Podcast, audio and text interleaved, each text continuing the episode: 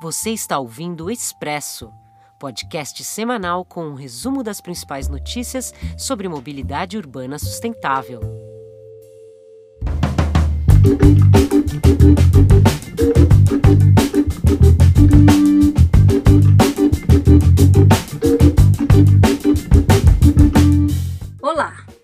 Sou Regina Rocha, redatora do Mobilize Brasil, e esta é a edição número 57 do Expresso Mobilize, nosso podcast sobre mobilidade urbana sustentável. Aqui comigo em nosso estúdio está o jornalista Marcos de Souza, nosso agitadíssimo editor do Mobilize. Oi, Regina, e bom dia, boa tarde ou boa noite a todos que aí nos ouvem. Bom, é muito difícil mesmo ter alguma concentração e conversar sobre mobilidade urbana, especialmente mobilidade sustentável, em meio ao cenário político nacional, cada vez mais inverossímil, surreal, ensandecido mesmo, maluco. E parece que estamos vivendo dentro de um hospício. A crise que envolveu uma parcela de caminhoneiros também chamou a atenção para a delicada situação do transporte de cargas hoje muito dependente de caminhões. Caminhões, sejam eles com motores diesel, a gás, elétricos ou a células de hidrogênio, talvez no futuro, eles serão sempre necessários. Mas, como já falamos aqui, não faz sentido que as rodovias sejam ocupadas por, aspas, trens de caminhões, cada um com seu motor expelindo carbono, cada um com seu motorista, com seus riscos, com as possibilidades de acidentes. Isso acaba impactando as cidades quando essa caravana de caminhões entra no espaço urbano. O Brasil precisa urgentemente integrar o transporte rodoviário e replanejar uma transição de toda a logística nacional, incluindo mais transporte fluvial e especialmente ferrovias, com traçados mais adequados que permitam trens mais rápidos. Sabemos que existem planos, tanto em nível federal como em alguns estados do Brasil, mas o tema continua há muitos anos em banho-maria. Na semana passada, nós publicamos um relatório de uma consultoria internacional sobre os projetos das futuras ferrovias com veículos autônomos conectados à chamada Internet das Coisas por meio de redes 5G. É possível antever mudanças radicais no transporte de cargas e de passageiros através de sistemas sobre trilho. E, por falar nisso, a Marco Polo Rail acaba de entregar seu primeiro veículo leve sobre trilhos, o Prosper, para testes em uma ferrovia na Serra Gaúcha. Nós procuramos a companhia, mais conhecida pela produção de ônibus, e recebemos algumas respostas do diretor da Marco Polo, o Petras Amaral. Ele preferiu não gravar, mas encaminhou as respostas na forma de texto.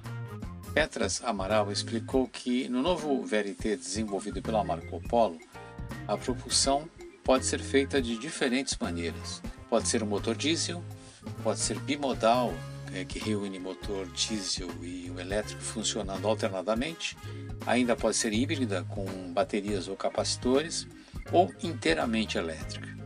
O VLT Prosper, explicou o executivo da Marco Polo, pode ter composições com até quatro carros de 18 metros de comprimento e tanto pode atender a serviços de turismo, como é o caso dessa primeira composição, como também funcionar para serviços urbanos e de conexões intercidades. Petras Amaral disse ainda que o novo VLT pode ser projetado e fabricado em versões para circular em trilhos com bitola métrica, standard, que tem 1,43m, ou em bitola larga, uma bitola que vai de 1,60m a 2 metros de largura, isso dependendo da, da cidade, do local onde ele vai ser utilizado. Nós perguntamos também sobre os planos da Marco Polo Rail para o futuro do VLT Próspero. Petras Amaral disse que a empresa tem buscado novas oportunidades no Brasil e no exterior, principalmente na América do Sul. Daí, obviamente, surge a questão dos riscos colocados pela pandemia de Covid-19 e por futuras pandemias, já previstas pelos especialistas da área de saúde. O executivo da Marco Polo explicou que o VLT, que agora está em testes em um trecho da ferrovia do Vinho, entre as cidades de Bento Gonçalves e Carlos Barbosa, tem todas as poltronas revestidas com um tecido antimicrobiano e lembrou ainda que desde o ano passado a empresa já vem aplicando uma série de soluções para combater a contaminação por vírus e bactérias nos ônibus e que poderão ser usadas nos VLTs. Também na semana passada, a concessionária que opera o aeroporto de Cumbica, em São Paulo, anunciou a assinatura de um aditivo para a construção de um Automated People Mover, ou seja, um ATM, na verdade um aeromóvel, para conectar os três terminais de embarque lá do aeródromo. Hoje as pessoas até podem ir de trem a Combica, mas lá chegando são obrigadas a andar carregando malas, descer escadas para tomar um ônibus que faz a ligação entre os terminais. Petras Amaral explicou que caberá a Marco Polo fabricar as três composições, que funcionarão no trecho de 2,7 quilômetros entre as estações da CPTM, dos trens urbanos, né, e os terminais de embarque do aeroporto. O modelo do futuro sistema de transporte é baseado na tecnologia aeromóvel, criada nos anos 1960 pelo engenheiro gaúcho Oscar Koester. Os trens são automáticos, circulam em trilhos de aço sobre vias elevadas e são empurrados, digamos assim, por um sistema pneumático sem motores nos veículos. Os motores são estacionários e ficam localizados nas estações, onde geram o fluxo de ar que move as composições. O aeroporto de Porto Alegre já opera um sistema desse tipo há vários anos, com grande sucesso. É verdade, eu já usei algumas vezes esse aeromóvel lá do aeroporto de Porto Alegre e é muito eficiente.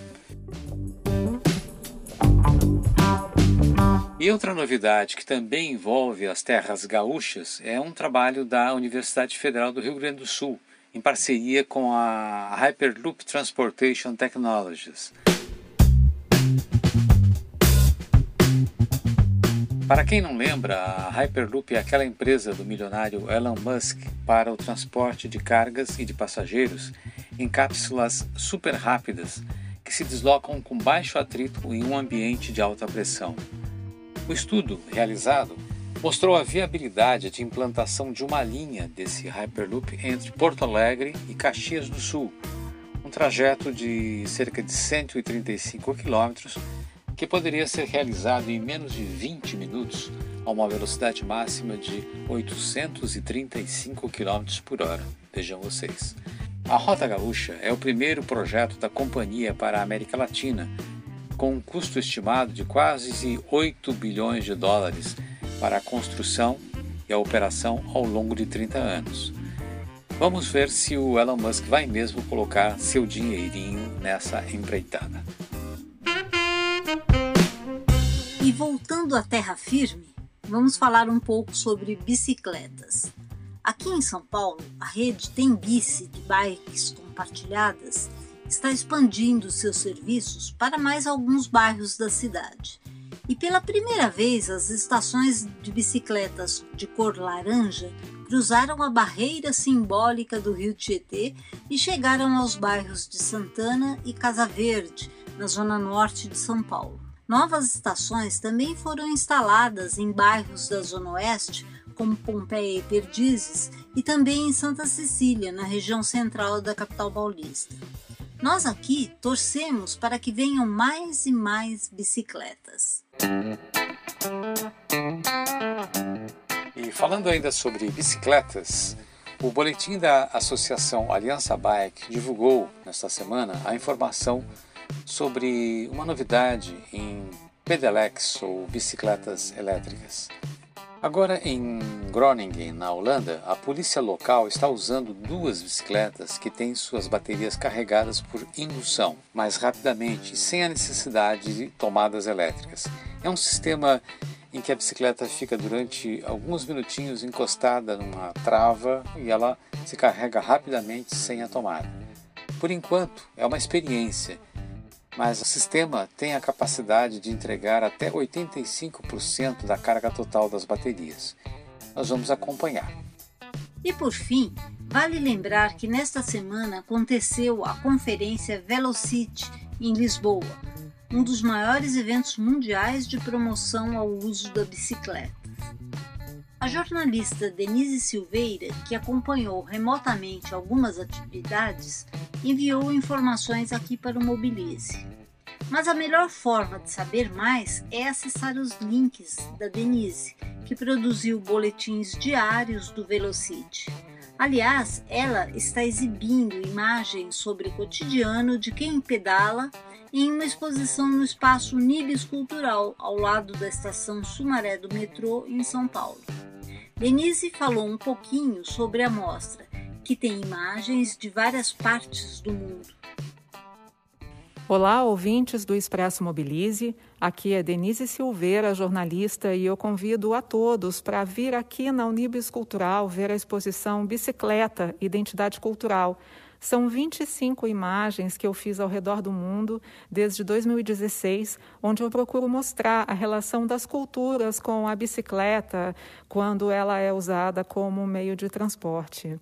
No lounge da Unibis também é possível ver dois filmes. O Alma de Bicicleta, que é um filme que eu fiz em parceria com a cineasta Márcia Moutinho e o São Paulo Incrível, uma produção coletiva de mulheres que contam as suas dificuldades em pedalar no Brasil, na Finlândia, Índia, Grécia e Turquia. E também um filme sobre os bastidores dessas fotos, né? Os lugares aonde eu estive para fotografar Alemanha, Inglaterra, Bélgica, Rússia. E tem também fotos aqui de São Paulo. Eu espero vocês, a exposição é grátis. A mostra Bicicleta Identidade Cultural fica lá na Unibis até o dia 3 de outubro. Não percam! Ainda um toque sobre bicicletas. No dia 15 de setembro, ou seja, na próxima quarta-feira, começa em Rosário, ou Rosário, na Argentina, o décimo Fórum Mundial da Bicicleta. Por motivos pandêmicos e da mesma forma como foi a Velocity, o evento argentino será realizado meio virtual, meio presencial. Nós vamos tentar acompanhar aqui do Brasil.